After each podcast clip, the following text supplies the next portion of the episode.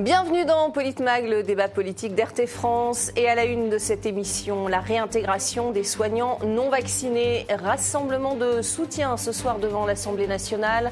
Alors que la France est le dernier pays en Europe à maintenir leur suspension, les députés de, la NUPES avaient profité de leur journée parlementaire pour présenter un projet de loi pour les réhabiliter.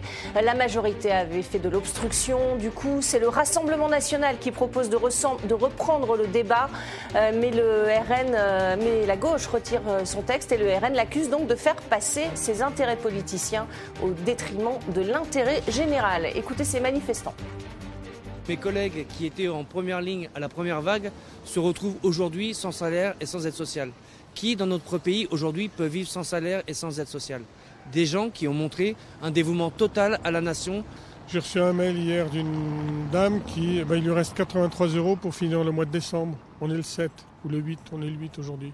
Euh, tous ces soignants suspendus, ils sont invisibilisés, ignorés, euh, euh, bâillonnés, on les entend plus, ils n'existent plus. Et pour en parler avec moi sur ce plateau ce soir, nos éditorialistes et chroniqueurs RT France, Éric Revel, bonsoir Cher Magali, messieurs, bonsoir. Monsieur.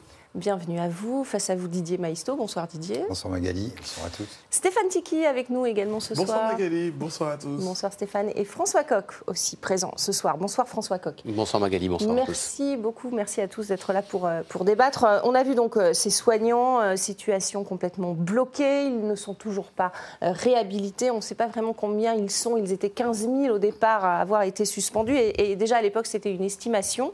que pensez-vous de, de, cette situation complètement bloquée, Didier Maïs Oh, c'est quand même assez scandaleux. Euh, on les a applaudis dans une sorte de catharsis euh, théâtralisée euh, et généralisée. C'était les premiers de cordée, ceux qui avaient maintenu la France debout. On dit que pour un vaccin, il faut un consentement libre et éclairé. On a la preuve aujourd'hui qu'ils sont punis pour des raisons politiques et pour qu'il n'y ait pas un effet d'entraînement, puisqu'on sait que les vaccins, en tout cas, ne protègent pas ou très très peu de la contamination. Euh, euh, donc voilà, ce sont des raisons euh, politiques. Et évidemment, alors que nous savons tout ça à l'échelle mondiale, tous les pays mm. du monde entier, la Grèce sous la contrainte de son propre Conseil d'État, mais les autres, par des décisions politiques assumées, ont réintégré les soignants injustement suspendus. Et M. Macron s'accroche, fait de la résistance, comme il avait fait avec les Gilets jaunes, parce qu'il ne veut aucune contestation euh, à sa politique, comme il le fait à l'Assemblée. Donc on est, oui, dans une espèce de démocrature, un pays un peu autoritaire qui invisibilise euh, ceux qui ne sont pas d'accord et qui leur coupe le sifflet et qui leur coupe surtout les vivres. Les vivres. Stéphane Tiki, même les, républicains euh, sont pour hein, leur réintégration. Qu'en pensez-vous?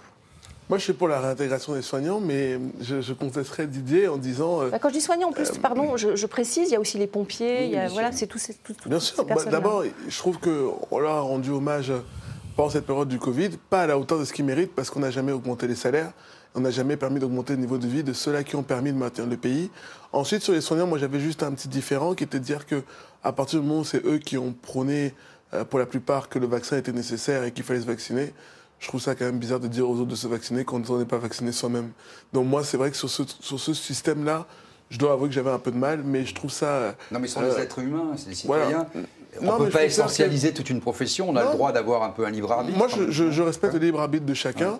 Je considère simplement qu'à que à partir du moment où vous vous encouragez, et eux, ils ont été d'ailleurs les premiers à, injecter le vaccin aux autres, ben, il faut quand même montrer soi-même l'exemple en étant soi-même vacciné.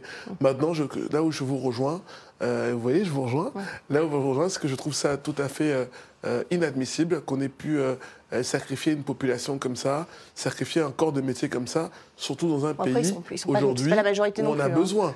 On a besoin des soignants. Mmh, surtout avec ce qu'on a, il paraît que ça va peut-être revenir. Donc, on ne peut peut-être pas se permettre le luxe. Avant peut-être de rentrer dans le débat, de votre, pas, pas les avoir. votre sentiment, François Coq, sur euh, cette situation bloquée, en tout cas Il y a surtout une forme d'anachronisme de la part du, du gouvernement qui juge la situation d'aujourd'hui mmh, à l'aune de ce qu'était sa politique et des choix qu'il a pu faire il y a, il y a maintenant deux ans. Mmh.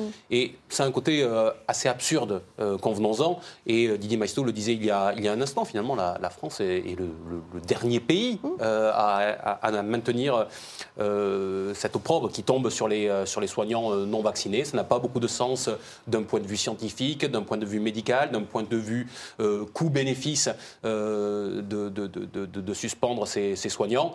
Donc au bout d'un moment, il faudrait que M. Macron cesse de faire de l'idéologie mm. et on, on, est légitimement amené à se poser la question qu'est-ce qui fait que dès qu'on aborde cette question du Covid, le gouvernement et M. Macron se cabrent mm. de, cette, euh, de cette manière. Qu'est-ce qu'ils ont à cacher? Qu'est-ce qu'ils refusent d'assumer? Quel est ce, débat public qu'ils ne veulent pas voir mettre euh, sur la table?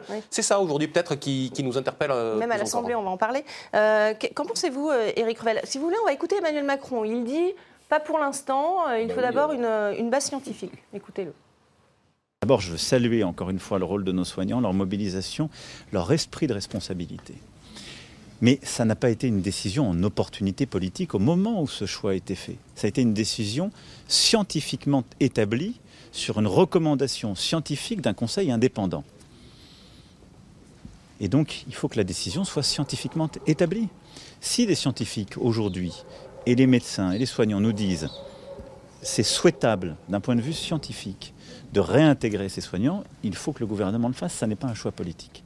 Il dit que ce n'est pas un choix politique. Vous êtes d'accord avec ça, Eric bah Non, c'est un choix politique. Bah c'est un choix politique. Bon, là, quand on a entendu le mot indépendance, euh, certains euh, en face ont sorti leur revolver, comme quand on parle de culture. Moi, j'aime bien les gens indépendants que je nomme. Vous voyez, voilà. Euh, Mais ça évite les problèmes. Je vais vous dire, ce qui est le plus, le plus déstabilisant dans cette affaire, je trouve, c'est que tout ça se fait à bas bruit.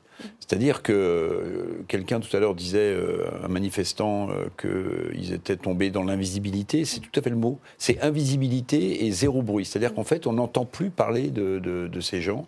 or, qu'ils soient quelques centaines ou quelques milliers encore, c'est des êtres humains, je partage. Mais il y avait une façon, Didier Maestro, de de redonner un peu de bruit à la cause des soignants non, euh, réintégrés, c'était de suivre euh, la proposition du Rassemblement national, euh, mmh. sur laquelle s'est complètement défaussé LFI, dont vous êtes relativement proche, mon cher Didier. Bah, Donc en fait, ça aurait pu redonner une caisse de résonance, ça aurait mmh. pu redonner des noms peut-être et, et, de l'allure à tout ça. Et LFI, comme sur le SMIC, a préféré botter en touche pour des raisons alors sans, doute politiciennes. Alors, vous va? Écoutez, sur le SMIC, je suis d'accord avec vous. Et euh, sur ce qui vient de se passer, je suis d'accord avec vous. Voilà. D'accord. Alors on va écouter justement Caroline Fiat. Vous parliez de la proposition de, loi de la NUPES qui était effectivement aide-soignante et qui était d'accord en plus pour euh, euh, présenté son projet de loi porté par le Rassemblement national, initialement porté par la NUPES il y a quelques, jours maintenant. Euh, écoutez-la euh, au lendemain d'ailleurs de, l'obstruction de la majorité quand le texte finalement n'a pas été voté parce que les débats étaient trop longs. Qui était en première ligne? Comme vous Moi. J'y étais. Et vous le savez. Et vu qu'il y a le ministre Véran à côté de vous, je vais vous rappeler que j'y étais, sans masque, sans gants, sans blouse. Quand le texte est arrêté à minuit, il est dit suspendu. On ne vous lâchera pas. Voilà, elle y croit, elle y croit hein, Caroline Fiat, François Coq. Euh, c'est émouvant même, hein, bah, entendre témoigner comme ça, hein, je veux dire. On a là une députée, je le rappelle, qui pendant la crise du Covid a quitté son poste de députée pour repartir sur le terrain à l'hôpital parce qu'elle est, parce, parce qu'elle est aide-soignante. Mm. Voilà. C'est-à-dire quelqu'un qui agit en politique en sincérité parce qu'elle vient exprimer ce qu'elle est dans la vraie vie.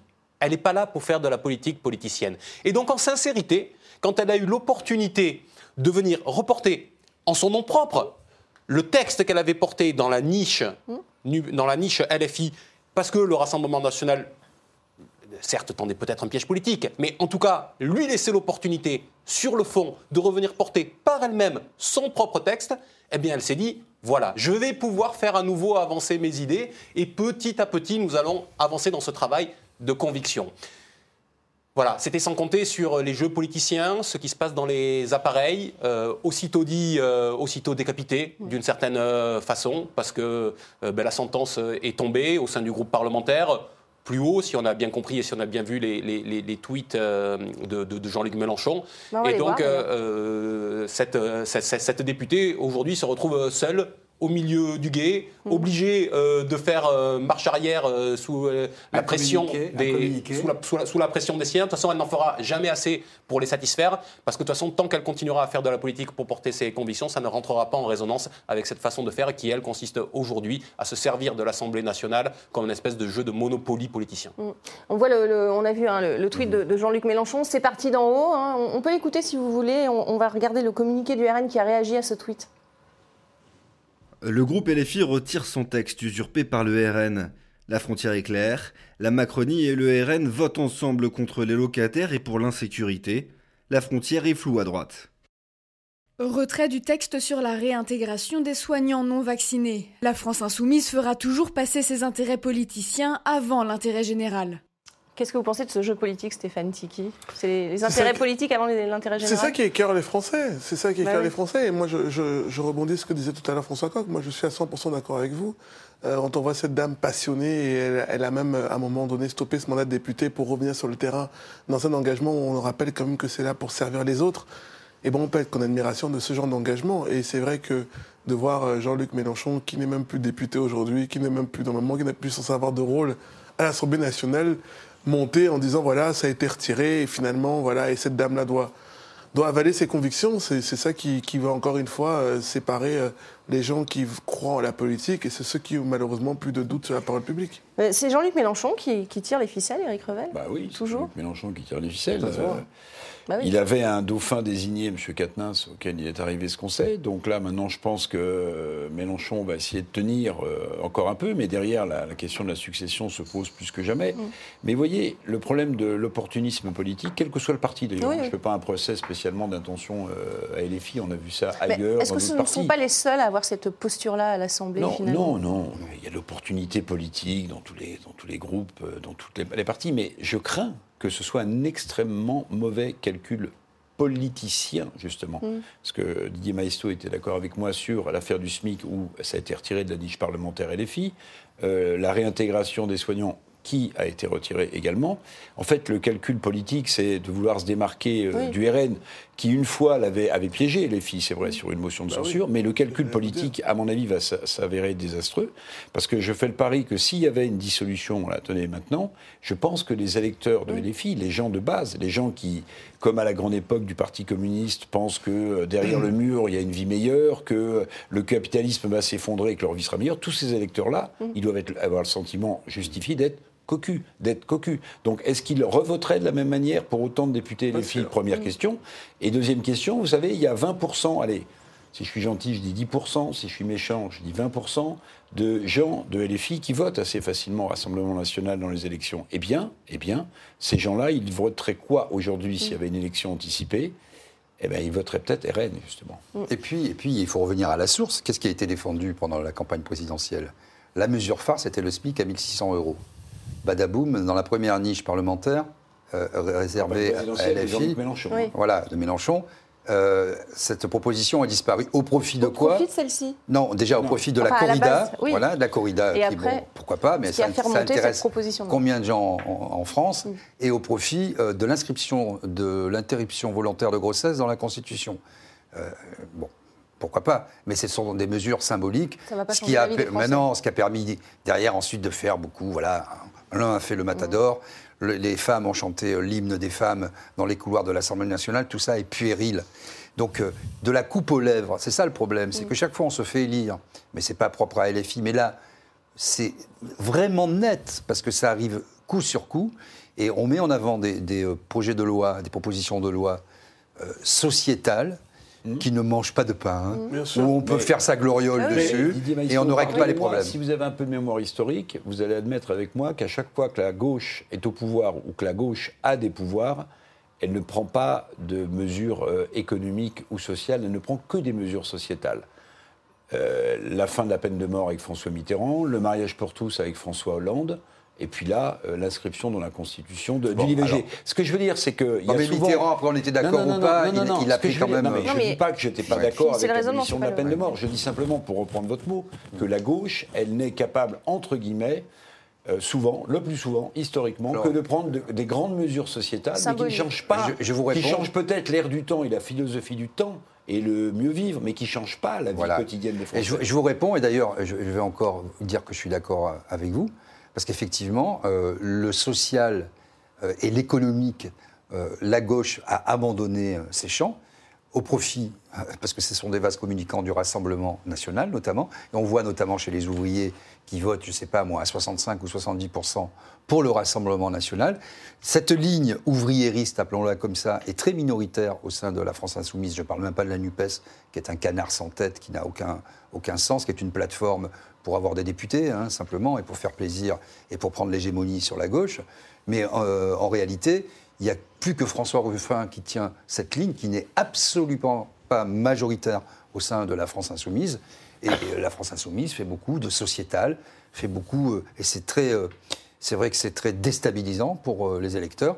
Et je suis d'accord avec vous aussi sur le fait que si demain il y a une dissolution, on voit pas bien pourquoi, parce qu'aujourd'hui Macron finalement c'est Playmobil System, hein, il n'a qu'à faire ça. euh, tout le monde se couche, euh, on en- nous nous en sommes au 8e 49-3. Mais s'il y avait une élection demain, euh, sans faire trop de politique fiction, on peut imaginer que le LFI se retrouve avec une trentaine de députés et le Front National, avec, le Rassemblement national avec plus de 100 dé- plus de 150 députés. Stéphane Tiki, vous voulez réagir également? Oui, bah, je suis aussi d'accord avec vous. Hein. C'est rare, mais, rare. euh, mais je le dis. Non, mais Parce que je suis honnête, moi, monsieur. Ah, mais moi aussi. Bah, Quand on est d'accord, il faut le dire, hein, il ne faut Mais- pas faire comme euh, Mais non, moi je, et, je le dis, mais c'est c'est surtout parce que je pense que. Mais ça, c'est aussi la- les partis politiques. Les promesses avant la campagne et l'arrivée à l'élection, sur cette promesse notamment du SMIC. Et la deuxième, aussi grosse promesse de la campagne, c'était qu'on a- c'était la lutte contre les violences faites aux femmes. Et c'est vrai que patatras avec l'affaire Katnins, c'est c'est un peu tout le système qui s'est effondré. Mais ça donne aussi. euh, moi, j'aimerais donner comme. Conseil pour, pour les politiques qui nous écoutent et qui nous regardent, de pas toujours monter euh, en haut du cocotier à donner des leçons de morale à tel ou tel, parce que très souvent, après, malheureusement, C'est François Coq, euh, le, le sociétal euh, à la NUPES et le social à- au RN Ouais, moi, je suis pas tout à fait d'accord, justement. Ouais. Parce que la gauche a su faire, à un moment donné, a su faire avancer les mesures sociales. Et Comme quoi je ne suis pas un grand défenseur du, de- des, des, des- des septennats de, Au début de François Mitterrand. mais enfin, choses. on retient certes euh, l'abolition de la peine de mort, mais enfin, il y a la retraite à 60 Voilà. ans, la Ah cinquième bah, semaine de parlons-en de la congé, la, Ah, oui, la oui, cinquième oui, semaine de oui, congé oui, payé. Donc, parler. non, non, mais on, peut- on peut en parler. Mais en tout cas, c'est. Bah, À l'époque, le Rassemblement national, on n'avait pas de- poids politique non Bah, plus, hein. On, peut, aussi en parler, mais je, populaire, sur les exemples Voilà. récents que vous aviez donnés. Mais je reviens par contre sur, sur le sujet qui nous intéresse ce soir. Il y a quand même deux aspects importants dans- que soulève la démarche de la France euh, insoumise. Le premier, c'est qu'on est obligé de constater aujourd'hui que la France insoumise s'est totalement noyée au sein de la NUPES. Et que ce qui était censé être la force pivot au sein de la NUPES, aujourd'hui, est tellement fragilisé qu'elle est effarouchée de la réaction de ses partenaires. Je dis ça parce que, typiquement, sur cette question-là, c'est la crainte qui était celle du Parti Socialiste, celle d'Europe Écologie Les Verts, qui a immédiatement fait reculer la France Insoumise, alors qu'on sait qu'il y avait un débat au sein de, de la France Insoumise. Si je peux- Donc ça, ça donne à voir la propre fragilité Si de je la peux me permettre, c'est, et pour rebondir très rapidement sur les deux, c'est pour ça que j'ai quitté le soir du premier tour euh, la- France insoumise à cause de la NUPES, parce que, et c'est exactement ce qu'on est en train de vivre. Alors laissez finir François. Voilà, donc ça c'est ça c'est le premier constat. Le deuxième, c'est que alors je reviens à l'une de mes marottes, mais nous sommes aujourd'hui dans une époque de démocratie minoritaire, à un moment où il faudrait attribuer un nouveau rôle au Parlement qui reste à définir, dont les députés devraient se saisir. Et on constate que là où ils ont l'opportunité de faire vivre enfin à nouveau l'intérêt général et la volonté générale, là où ils sont capables de construire du commun sur certains sujets ponctuels. Et personne n'ira euh, tirer un trait d'union, à part M. Macron et ses sbires, mais personne n'ira sinon tirer un trait d'union entre le Rassemblement national et la France insoumise. C'est Il faut arrêter de prendre les Français pour des imbéciles. Donc là où il y a la possibilité de créer un monde du commun pour faire avancer certaines idées et certaines convictions, eh bien, ce sont les pratiques politiciennes qui ressurgissent et qui prennent le pas. Autrement dit, l'Assemblée nationale, en tant qu'institution elle-même, continue à s'affadir. Et donc, c'est la structure architecturale institutionnelle de la Ve République qui montre chaque jour un peu plus à voir qu'elle est à bout de souffle. Mais ce qui rend extrêmement dangereux la situation politique en France, me semble-t-il, on l'avait déjà dit sur ce plateau, c'est qu'on pouvait espérer que l'Assemblée nationale, la nouvelle Assemblée nationale, euh, soit une peinture assez juste de, des Français. Euh, notamment avec l'entrée massive de, de, de Rachel LFI, de, de- voilà. Euh, Et donc, Et- et les Caroline espoirs Fiat que ça portait. Et donc, ça sûr. calmait un peu la rue. Mais devant ce constat d'échec, c'est-à-dire euh, LFI noyé euh, dans la NUPES et l'impossibilité de prendre des mesures qui changent la vie quotidienne des plus fragiles dans ce pays, eh bien, euh, la, la cocotte minute avec le petit, le, le petit échappement de vapeur que, que devait constituer cette Assemblée nationale euh, n'échappe plus de vapeur du tout. Donc, c'est-à-dire que la vapeur est à l'intérieur et elle peut. Donc, c'est pour ça que la situation politique, à mon sens, est très dangereuse parce que les gens qui ont voté euh, LFI ou les gens qui ont espéré que leur vie quotidienne changerait grâce à cette nouvelle Assemblée nationale, qu'on porterait les thèmes de leur vie quotidienne, ils sont déçus et il leur reste quoi s'ils ne croient plus dans les députés qu'ils ont élus? Ben, Il leur reste la rue. Eh oui. Il leur reste Et la rue. puis, et puis euh, je dirais qu'il y avait une antinomie euh, originelle entre le programme défendu par l'avenir en commun, donc euh, Jean-Luc Mélenchon, qui avait euh, puisé en fait dans la société civile avec des groupes de travail, avec des mesures assez euh, révolutionnaires, je dirais, ou en tout cas radicales. Il a combattu pendant 13 ans, si vous voulez, le Parti socialiste, la social-démocratie molle, etc. Et puis au moment juste de la présidentielle pour les législatives, ils font une plateforme où, rien n'est en commun. Il n'y a aucune idée commune, y compris avec les écologistes d'ailleurs. On pourrait en, en parler sur le nucléaire, sur beaucoup, beaucoup de sujets. Donc c'est l'alliance de l'eau et du feu, ça ne peut pas marcher. Et effectivement, on, a, on aboutit à ce que la France insoumise se dilue dans cette social-démocratie. Stéphane. Il n'y avait pas, pas, pas de surprise à mon goût, parce que la, la thématique du débat, c'était l'intérêt général avant l'intérêt politique. Mais à partir du moment où vous prenez, et c'est ce que vient de, c'est ce que vient de dire Didier Maisto, vous prenez la France Insoumise, le Parti Socialiste, Europe Écologie Les Verts, qui sont des gens qui ne partagent d'abord rien sur un programme commun, et que vous rassemblez, pas, pas par un intérêt général, mais par un intérêt politique, qui était d'avoir plus de députés, bah à partir de là, de toute façon, on a bien compris que ceux qui ont fait cette alliance, dont Jean-Luc Mélenchon en, en particulier, c'était l'intérêt d'avoir plus de députés. Mais la question est-ce que même pas sûr que. est-ce que c'est mieux d'avoir plus de députés Pardon. ou avoir moins de députés qui partagent les mêmes valeurs et qui peuvent défendre Mais les je mêmes crois idées? Est-ce que ça, ça- ça ne risque je pas de, de- de- C'est ça la Je politique crois qu'il y a une grande méprise sur Jean-Luc Mélenchon. Pour Voilà. Est-ce que ça risque connaissent pas d'engendrer une fronde au sein des Ah députés bah, Peut-être. Parce que- parce Caroline avis, la Fiat, à mon la avis, était d'accord pour la porter même avec la le grande RN. méprise originelle, et je passe sous le contrôle de ceux qui le connaissent mieux que moi, c'est que la, la grande méprise, c'est que, à mon, à mon sens, Jean-Luc Mélenchon n'est pas là pour euh, révolutionner le pays. Il est là pour prendre sa revanche sur le Parti socialiste, Mm. première chose. Il est là pour prendre sa revanche sur le Parti socialiste. Et deuxièmement, je pense qu'il est là parce qu'il y croit qu'il a de l'ambition, ce qui peut paraître naturel pour un homme politique. Il est là, en fait, si l'occasion se présentait, pour se fondre exactement dans les habits de la Ve République, en réalité. Donc, Mm. Alors cette dou- la mais cette double idée, si vous interrogez des électeurs de LFI ou des députés LFI qui, qui seraient un peu euh, euh, euh, malhonnêtes, ils vous diraient non mais pas du tout, il prend pas. Mais en fait concrètement, avec les mesures vient, dont on vient de parler, on se rend bien compte que si son objectif c'était vraiment d'améliorer le quotidien euh, des gens qui ont voté pour lui, il serait pris différemment. Donc prendre sa revanche sur le PS et puis assumer son ambition euh, personnelle. Petit comité, Jean-Luc Mélenchon, il parle rarement de la 6 République, mais il s'intéresse plutôt à la 5 Oui, il en- il en parle plus beaucoup, c'est vrai. La NUPES, ça Pourquoi- majorité pourquoi comme il- la 5 République. Pourquoi Emmanuel Macron bloque-t-il euh, sur cette question? On se souvient de ses propos, euh, souvenez-vous, quand il disait qu'il allait emmerder les, les non-vaccinés, regardez. Je ne suis pas pour emmerder les Français. Je peste toute la journée contre l'administration quand elle les bloque. Et bien là, les non-vaccinés, j'ai très envie de les emmerder. François Coq, à l'heure où le, Covid euh, repart à la hausse, euh, est-ce que c'est tenable de, euh, dire effectivement on va réintégrer les soignants? Est-ce que c'est aussi la raison du, du blocage? Il a très envie d'emmerder les Français. En réalité, ce que fait M. Macron, on parlait de tous ceux qui sont dans un pur jeu politicien.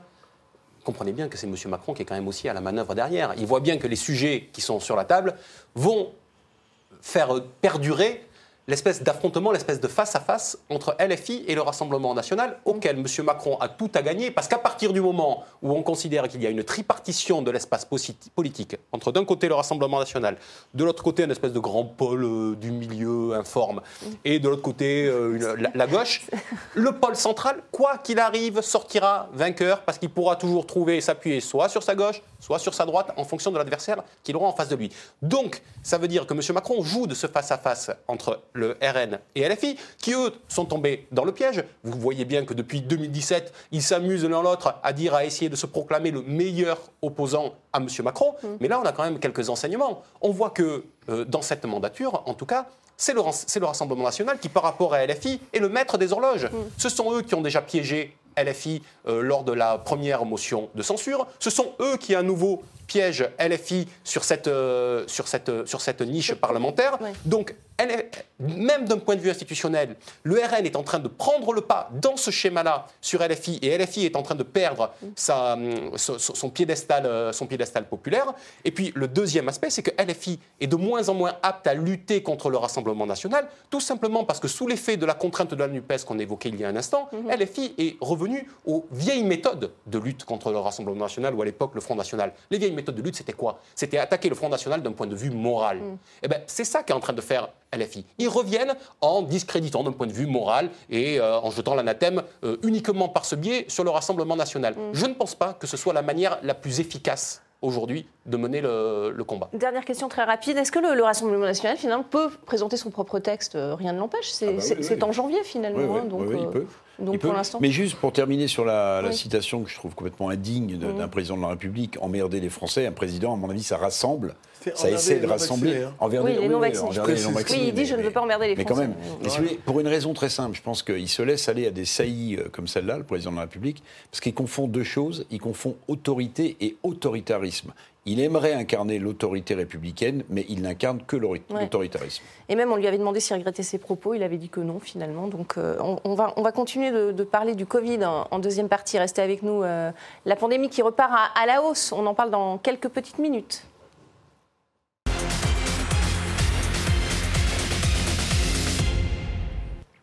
Bienvenue dans cette deuxième partie de Politmag et à la une de cette deuxième partie, le gouvernement sous la pression de l'épidémie de Covid-19 qui repart à la hausse en France. Emmanuel Macron et le ministre de la Santé étaient dans la Vienne aujourd'hui, vous le voyez, dans le cadre du Conseil de la refondation consacré à la santé. À peine six mois aux commandes et François Braun est déjà confronté à une série de crises. Triple épidémie de Covid, grippe, bronchiolite, pénurie de médicaments pour enfants, malaise des infirmières et des médecins généralistes, sans parler de la crise des hôpitaux et d'un possible retour du masque dans les lieux publics euh, bientôt. Écoutez François Braun. Notre système de santé est en grande tension, que ce soit la médecine de ville, que ce soit l'hôpital.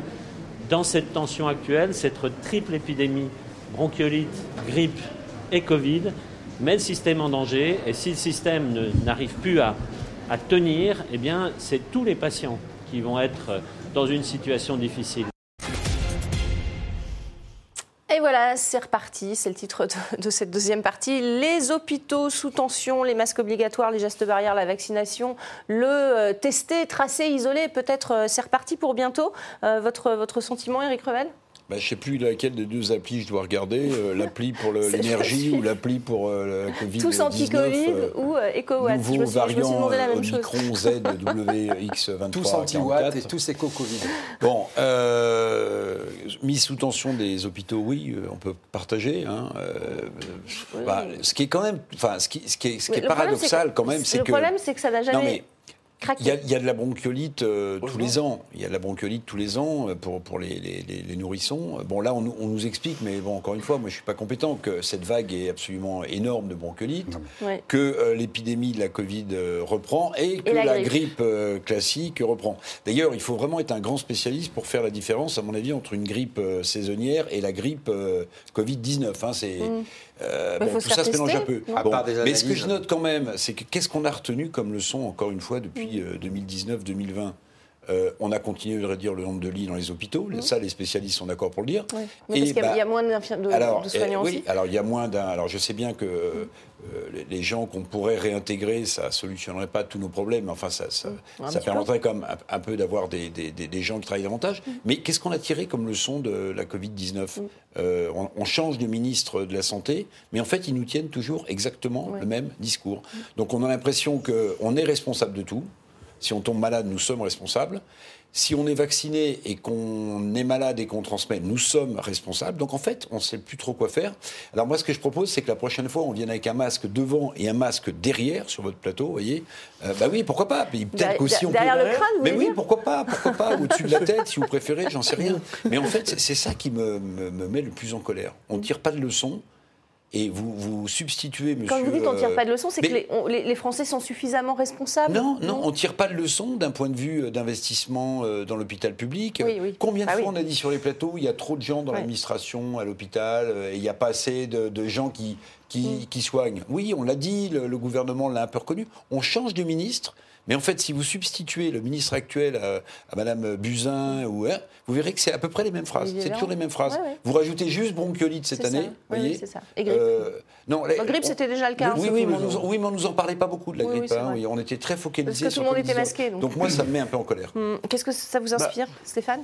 Oui, mais moi, moi aussi, ça me met en colère, d'autant plus que j'en ai marre de cette hypocrisie notoire dans laquelle, euh, à chaque fois, on fait comme si euh, le fait que le Covid revienne, ce soit un peu euh, breaking news. C'est-.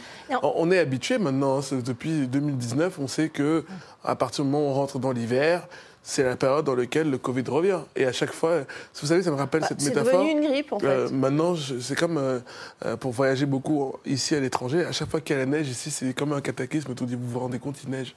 Oui, bah, en hiver, il neige, c'est normal. Et donc maintenant, il faut que le Covid, ça rentre dans les mentalités des gens. C'est comme une, une vraie grippe. Et c'est vrai que le, le fameux discours euh, qui est le fait de dire que l'hôpital est saturé, c'est toujours le même problème. Et je terminerai là-dessus. C'est que au lieu de s'attaquer à la cause pour préparer un meilleur résultat, on va s'attaquer au résultat dont on n'est pas bon. Et chaque, chaque année, on va dire Ah, mais vous vous rendez compte, ça peut évoluer.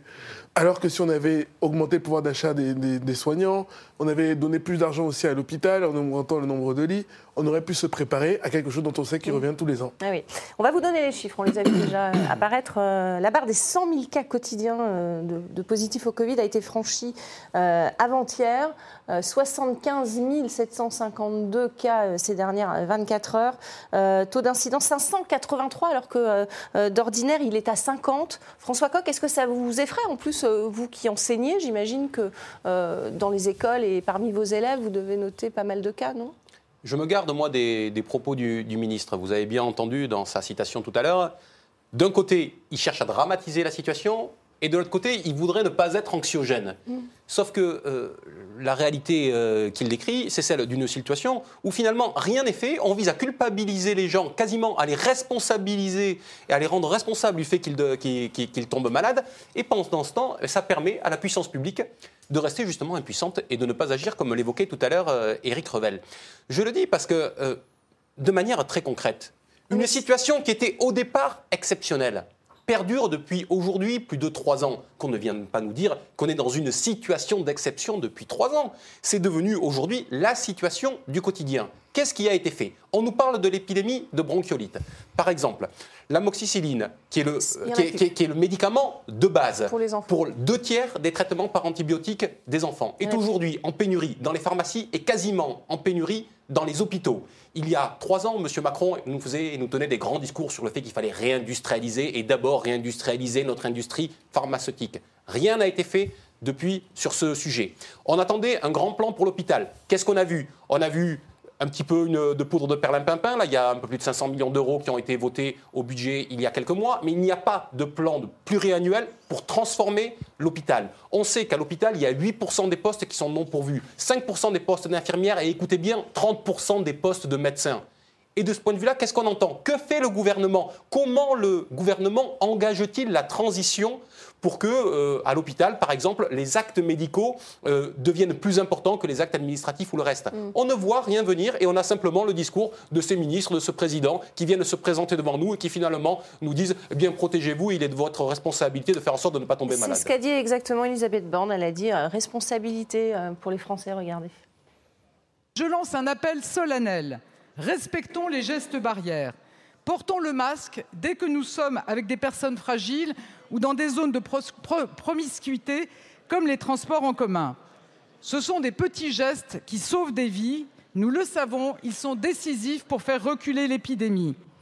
Alors, on voit que le, le gouvernement prépare le, le terrain, Didier Maisto, avec le déplacement de François Braun dans le cadre euh, du CNR et d'Emmanuel Macron aujourd'hui. La, ministre, euh, la, la première ministre qui, qui appelle les Français à la responsabilité et à remettre le masque. Demain, on sait que François Braun aussi doit prendre la parole. Faut-il s'attendre à, à un tour de vis? Je ne pense pas qu'il y aura un, un tour de vie supplémentaire parce que le- la, la population euh, ne l'accepterait pas aujourd'hui.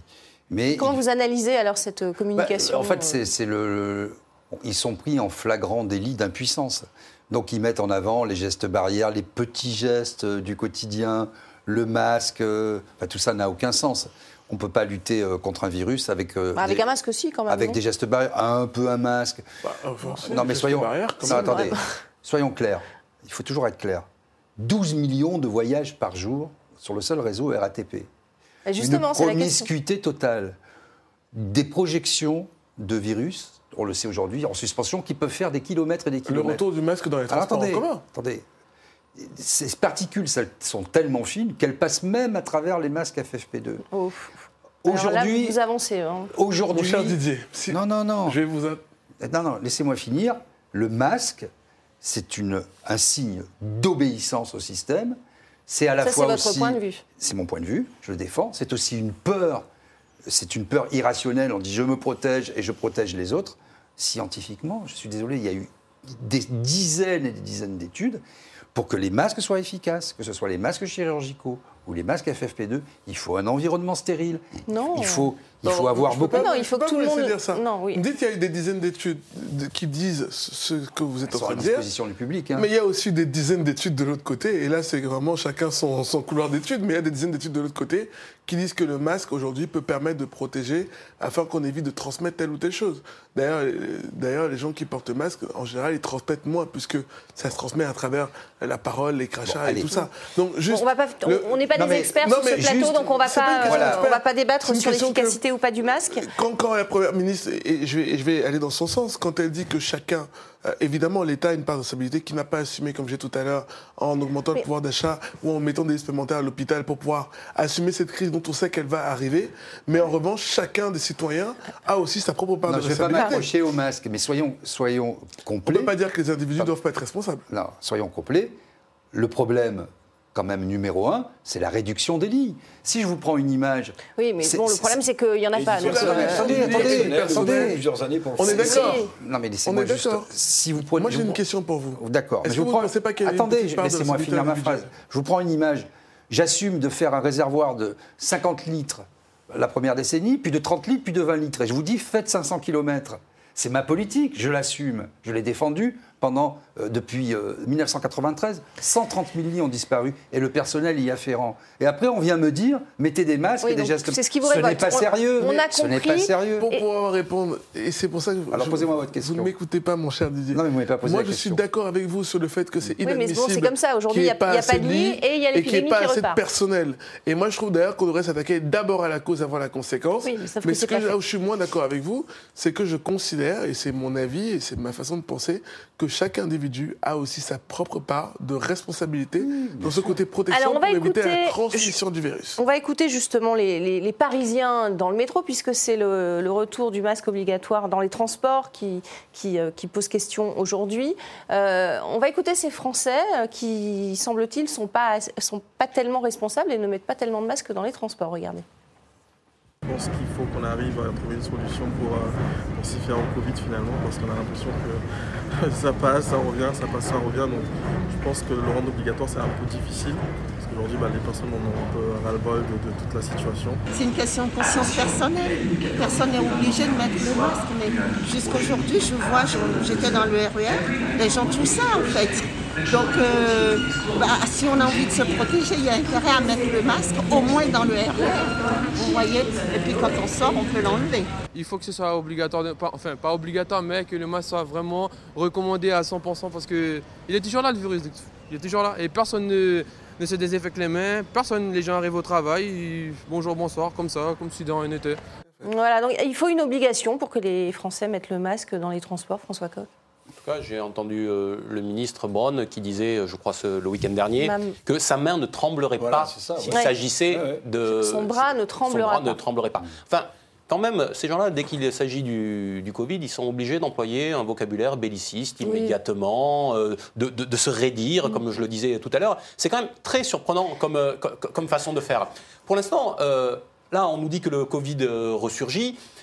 On nous dit pas, on n'a pas encore aujourd'hui de perspectives scientifiques, puisque elles sont chères au président euh, Macron, pour nous dire est-ce que ça met en danger réellement les personnes? Est-ce que ça conduit réellement aujourd'hui à un engorgement des urgences avec le degré de vaccination qui est celui qui existe aujourd'hui, Mm, avec l'immunité qui, a été, euh, qui a été créée? Aujourd'hui, tous ces éléments-là ne sont pas sur la table et je note que le gouvernement ne communique pas du tout là-dessus. Donc, euh, remettre le masque ou le reste, c'est avant tout un travail de conviction. Et on n'a pas d'éléments aujourd'hui qui, nous sont, euh, qui, qui- qui nous sont fournis. Donc on n'a pas de consignes, mais on n'a pas d'éléments. Et finalement, au final, ça sera malgré tout notre faute si on ne prend pas la mesure euh, qui serait censée être adéquate. Ouais. Quel est votre, votre avis, Eric Revel? Bah, c'est un point clé, ce que dit François Coq, c'est-à-dire qu'on a quand même massi- euh, vacciné massivement euh, les Français dans ce pays depuis euh, 2020, d'accord?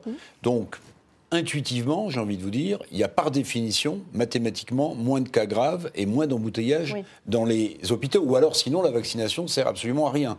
Donc on peut imaginer que l'engorgement qu'on a connu et sur lequel on a un peu paniqué quand même hein, à cette période-là, ça peut pas du tout être le même. Parce que si on a vacciné euh, la Ah oui. plupart d'entre nous à Ça deux doses, que- trois doses, euh, les Françaises et les Français, par définition, ils, ils sont quand même protégés. Ils sont quand même protégés. Donc normalement, on ne devrait pas, euh, nonobstant la réduction du nombre de lits et le manque de personnel euh, soignant, on ne devrait pas du tout se retrouver dans la même situation. Et pourtant, Sauf les personnes fragiles, non, mais d'accord, mais les personnes fragiles, sûr, je pense que c'est elles aussi qui ont été vaccinées euh, en, en premier. Mm. Euh, malheureusement, euh, les, les personnes les plus âgées qui n'étaient pas vaccinées ne sont plus de ce monde. Mm. Euh, donc, normalement, on devrait avoir. D'ailleurs, je crois qu'il y a pour l'instant Oui, très 5 000 peu. hospitalisations, Oui. euh, 6 000 hospitalisations. Bon. Donc, euh, en dépit de tout ça, pourtant, on continue, si vous voulez, on continue à avoir un discours politique hyper Voilà. alarmiste, hyper alarmiste, comme si, en fait, euh, vous ajoutez ça plus les coupures d'électricité, Voilà. pour sortir de chez soi euh, sans bougie et sans masque, il faut vraiment avoir peur de rien. mais ça, Mais on sent que le gouvernement ne, me- ne veut pas de contraintes. hein. Il y va Oui, vraiment mais justement, vous doucement. voyez, il ne veut pas de contraintes, mais oui. comme il est impuissant, il, il utilise une sémantique belliciste. Je, vou- je voudrais finir ce que j'ai commencé. fait- la peur, c'est ce qu'on mais oui, disait, parce sûr. que bien sûr que scientifiquement, ce que dit, euh, ce, que, on- ce que je disais sur les masques, ce que dit Eric Revel euh, sur les vaccins, malheureusement, on constate que ce n'est pas très efficace. Je ne dis pas que ce n'est pas complètement efficace. Bon. Mais il y a deux choses dans la, dans la société. Il y a des raisons médicales et scientifiques sur lesquelles, soi-disant, s'est appuyé le président de la République et tout le gouvernement. Chaque fois, on nous dit c'est scientifique. Or, on se rend compte que ce n'est pas absolument pas scientifique. C'est pour ça que ce n'était pas la voie choisie par les Allemands, notamment, qui faisaient confiance à plus de civisme, plus de pédagogie, expliquer. Moi, je- par exemple, le masque. Si je vois qu'il y a un consensus dans la société et que je prends le RER, je vois que tout le monde est masqué, je vais le mettre. Mm. Je ne vais pas enlever mon masque et dire je suis le plus fort. Mais c'était le cas. euh, Mais un- il mais- fut un temps où tout le monde avait le Bien masque. sûr. Non, mais aujourd'hui, à mon avis, ce ne sera pas euh, par la coercition. Mais c'est aussi un consensus. Vous faites un geste pour la société. Parce qu'il y a des gens qui sont des flippés de la vie, parce que mourir, euh, vivre, c'est mourir. Ah, il y en a qui sont que- fragiles, donc il- oui, non, mais il faut se protéger soi-même, en fait, oh, tout le monde est d'accord. Au moins, il y a un consensus sur les gens les plus fragiles, les plus hein. âgés, ceux qui finissent à l'hôpital. Surtout avec Omicron, on sait qu'il est extrêmement peu euh, létal, très contagieux, Mm. ce qui est souvent le cas dans un virus. Plus il est contagieux, moins il est, il est létal. C'est comme ça qu'il peut, Ouais. voilà, donc euh, qui peut se, se- se multiplier. Donc, on, on a aujourd'hui ce recul, tous ces éléments. Pourquoi continuer sur cette politique d'infantilisation et de la peur Alors le gouvernement est-il sous Moi, j'ai une pression? réponse. Déjà, parce qu'on ne peut pas comparer le peuple allemand au peuple français.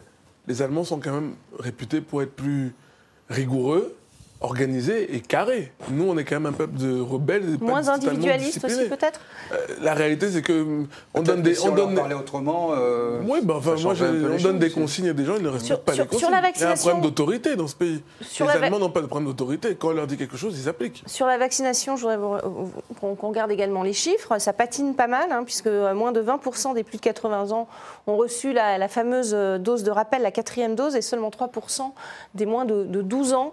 Euh, là aussi, euh, réticence à, se faire vacciner. Euh, personne n'est scientifique, évidemment, euh, sur ce plateau, mais euh, euh, il y a une fatigue aussi, euh, François Coq, à ce niveau-là. Oui, déjà, on ne sait plus où on en est dans les vaccins. Mm. Plus personne n'a le même nombre de, de doses. Oui. On ne sait pas trop bien où on en est. On ne sait pas trop bien si c'est euh, si c'est utile. sanitaire. On ne sait plus où en sont les variants. On ne sait pas quand on si change c'est de téléphone, utile on sur perd les son pass variants. sanitaire, en bon, c'est- quand même euh, aujourd'hui, on est quand même un petit peu perdu là-dedans. euh, et il y a- pour nous, il y aurait besoin d'une mise à jour système, c'est-à-dire de, de- de comprendre où on en est quand même dans cette situation et dans cette situation médicale, sanitaire. Aujourd'hui, on n'a pas les, on a en fait, on n'a plus les éléments pour juger. Et comme l'évoquait quand même Didier Maisto, on n'a plus envie d'obéir euh, comme ça, euh, benoîtement. On a envie de, d'assumer notre, notre, notre Et de comprendre, responsabilité, notre liberté par rapport à ça. De comprendre pour pouvoir choisir et se, et se décider. C'est pas vraiment le cas. Mm. 89% des plus de Et 75 si ans, on faisait confiance à ceux, outre-Manche, qui, à pardon. ceux qui sont les médecins, peut-être. C'est Mais peut-être pas mal. mais c'est l'expérience Covid. Mais on a fait confiance pendant le Covid et on s'est aperçu disait, quand même euh, que Didier Maisto tout à l'heure, il comparait les Français et les Allemands. On a un exemple concret. Vous dites, et si on avait envie de décider nous-mêmes? Ben, Peut-être parce que quand ceux qui sont censés être professionnels, qui ont fait des études dans les médecines et médicaments, qui sont là pour soigner les autres, expliquent qu'il faut c'est eux, qui ou vous ont par- choses. c'est eux qui vous ont parlé il y a deux ans, monsieur Ah, moi, oui. C'est eux qui vous ont parlé à propos des j'ai masques été et à propos du vacciné- reste. J'ai été vacciné C'est les premiers. trois fois. Donc moi, je suis pour jamais eu le l'émancipation individuelle et Donc moi, collective et je- prendre j'ai des décisions responsabilité. J'ai respecté l'immunité collective, moi. Et d'ailleurs, j'ai tellement respecté Bah, que j'ai jamais eu le Covid. Mais je dis simplement juste que quand on a des... En fait, pour moi, ça me rappelle un peu... Je fais une métaphore, mais ça me rappelle le football. Tout le monde est sélectionneur. Chacun sait comment l'équipe doit jouer. Là, c'est pareil. Tout le monde sait comment le médecin doit sauf- faire.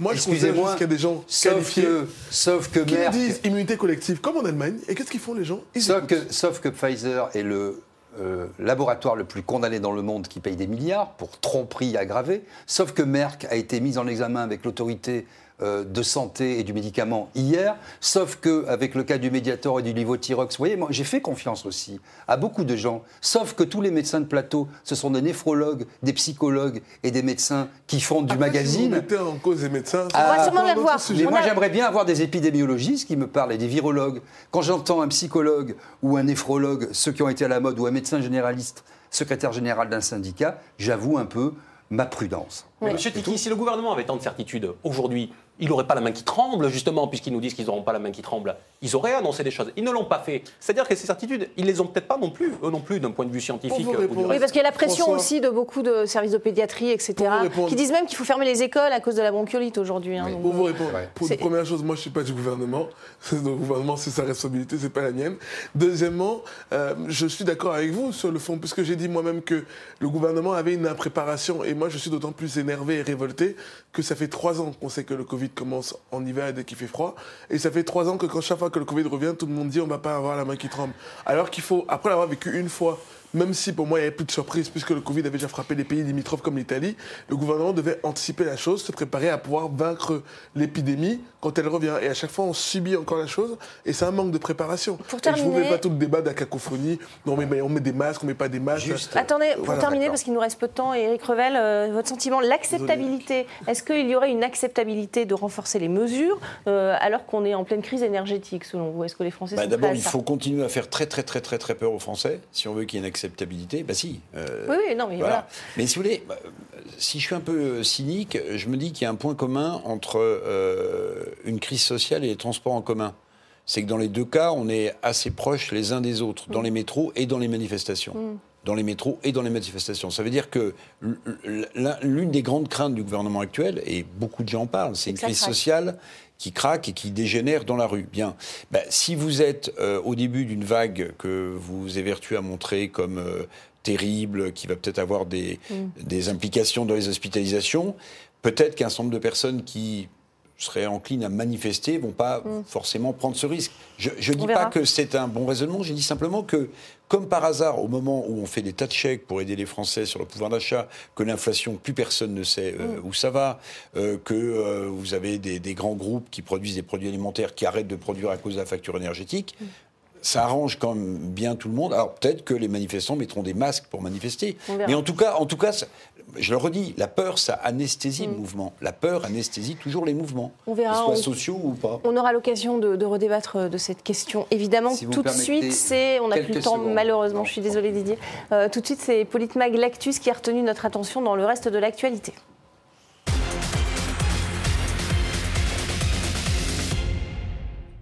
Et dans l'actualité, un huitième 49.3 déclenché aujourd'hui par Elisabeth Borne pour faire adopter la partie recette du budget. Et c'est l'occasion de, vous montrer la réaction de ce député NUPES, Pierre Daréville. Euh, C'est son nom. Euh, il a dit pardon au gouvernement. Regardez. Je voudrais d'abord effectivement dire euh, pardon pour avoir osé déposer des, des amendements, pour essayer de défendre des idées, porter des propositions, porter aussi la colère des, des personnels soignants que je rencontre dans mon territoire et ailleurs, et je sais que ça a beaucoup contrarié euh, Madame la Première ministre. Je voudrais également dire pardon pour avoir voté et fait voter des, amendements. Et c'est vrai que j'ai largement outrepassé mon mandat de député en, agissant de la sorte. Euh, pardon également pour avoir mis en danger la subtile cohérence euh, de votre proposition, alors qu'en commission, vous nous aviez quand même fait entendre raison et j'avais mal révisé pour la séance. Pardon pour avoir voulu euh, peut-être euh, vous voler un, temps précieux à vous parler d'hôpital, de pédiatrie, de psychiatrie, de, maladies professionnelles, euh, que sais-je encore, alors que derrière, ça nous a été dit par la Première ministre, il y avait l'examen du, du budget de l'État qui, lui, quand même, devait prendre du temps. Alors quand même. Voilà, alors je voudrais également, parce que Madame la Première ministre a dit, je crois au débat quand il est mené de bonne foi. Alors merci de tout cœur pour votre bonne foi. Voilà, donc c'était un coup de cœur pour euh, cette prestation de, ce député. Euh, qu'en pensez-vous? Allez, Didier. Bah, vous vous rendez compte, on en est. On est obligé de faire de l'ironie et de l'humour parce que les problèmes euh, ne sont pas réglés. De l'inutilité d'un bah, député. Non, mais le problème aujourd'hui, c'est effectivement, on en est, vous l'avez dit, au 8e 49.3. On est dans Playmobil système. Et euh, on voit que ça va continuer, parce que qu'est-ce qui va se passer? Une motion de censure va être déposée, elle ne sera pas votée. Et donc, euh, de Carib dans là comme ça, et après, euh, c'est vrai que ça éloigne, premièrement, par rapport à ce qu'on a dit, entre la, de la coupe aux lèvres, les programmes, si vous voulez, ne sont jamais appliqués. Mm. Deuxièmement, vous voyez le fonctionnement un peu automatique de l'Assemblée nationale, avec des pitreries en plus, puisque on a des députés qui sont absolument pas euh, au niveau. On a fait élire un peu n'importe qui. Mais là, c'était pas de la pitrerie. Hein, euh, non, non, mais là, non, là pour le coup, non, il y avait une certaine hauteur de vue et intelligence. Mais euh, c'est bien, c'est bien caractéristique de tous les problèmes qu'on rencontre et de cette démocratie représentative qui est bien fatiguée. Coup de gueule sur un 8e 49.3, Stéphane Tiki, qui ne sera pas exclu d'ailleurs, Emmanuel Macron l'a dit aujourd'hui, pour la fameuse réforme des retraites. Oui, bah, on a l'habitude. De toute façon, on avait, à partir du moment où on a vu la composition de la majorité à l'Assemblée nationale, on savait très bien que le gouvernement n'ayant pas la capacité de pouvoir faire passer tous ces textes, mm.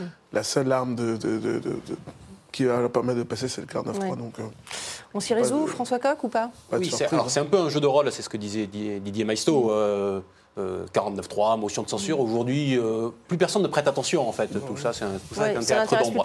Par contre, effectivement, moi, ce que je retiens, c'est les annonces sur le 49.3 à venir sur la réforme des retraites. Euh, hein, vous avez vu que l'Élysée a laissé euh, sciemment mmh. fuiter euh, les indiscrétions du repas qui a eu lieu hier soir à, l'Élysée et qui, nous dit-on, ferait que peut-être, sans doute même, très certainement, en fait, le 49.3 va être dégainé pour faire adopter la réforme des retraites avec tout ce qui va avec, c'est-à-dire avec la possibilité de réduire le débat parlementaire, la dépose des amendements, etc. Euh, la, réforme des retraites qui serait donc adoptée par 49.3, comme ça avait été le cas, je le rappelle, à la veille du Covid, mm. il y a maintenant trois ans. Votre réaction, Éric Reven? Bah, J'ai envie de, de me reprojeter en arrière dans l'année 2017 et puis 2023, puisque c'est bientôt. Et euh, ma, formule, c'est la, la Startup Nations s'éclaire dorénavant à la bougie et à la lampe à huile voyez C'est-à-dire qu'on est parti avec euh, l'idée d'un président de la République qui nous basculait dans le digital. modernité. Et en fait, on aboutit à la septième puissance hein, qui maintenant, à cause des coupures, va s'éclairer à la bougie et à la lampe à huile. voyez Vous avez vu, il y a une ruée sur les bougies, sur, les, bougies sur les réchauds, euh, dans les supermarchés, etc. On Donc, en a parlé fantastique. Raccourci un peu caricatural, mais voilà, c'est la Startup Nation de M. Macron qui s'éclaire ou qui va s'éclairer dorénavant à la bougie et à la lampe à huile. À l'heure de la lampe à huile. Merci, c'était le mot de la fin. Merci à tous euh, d'avoir débattu sur ce plateau. Euh, et merci à vous aussi pour votre fidélité. Restez avec nous sur RT France.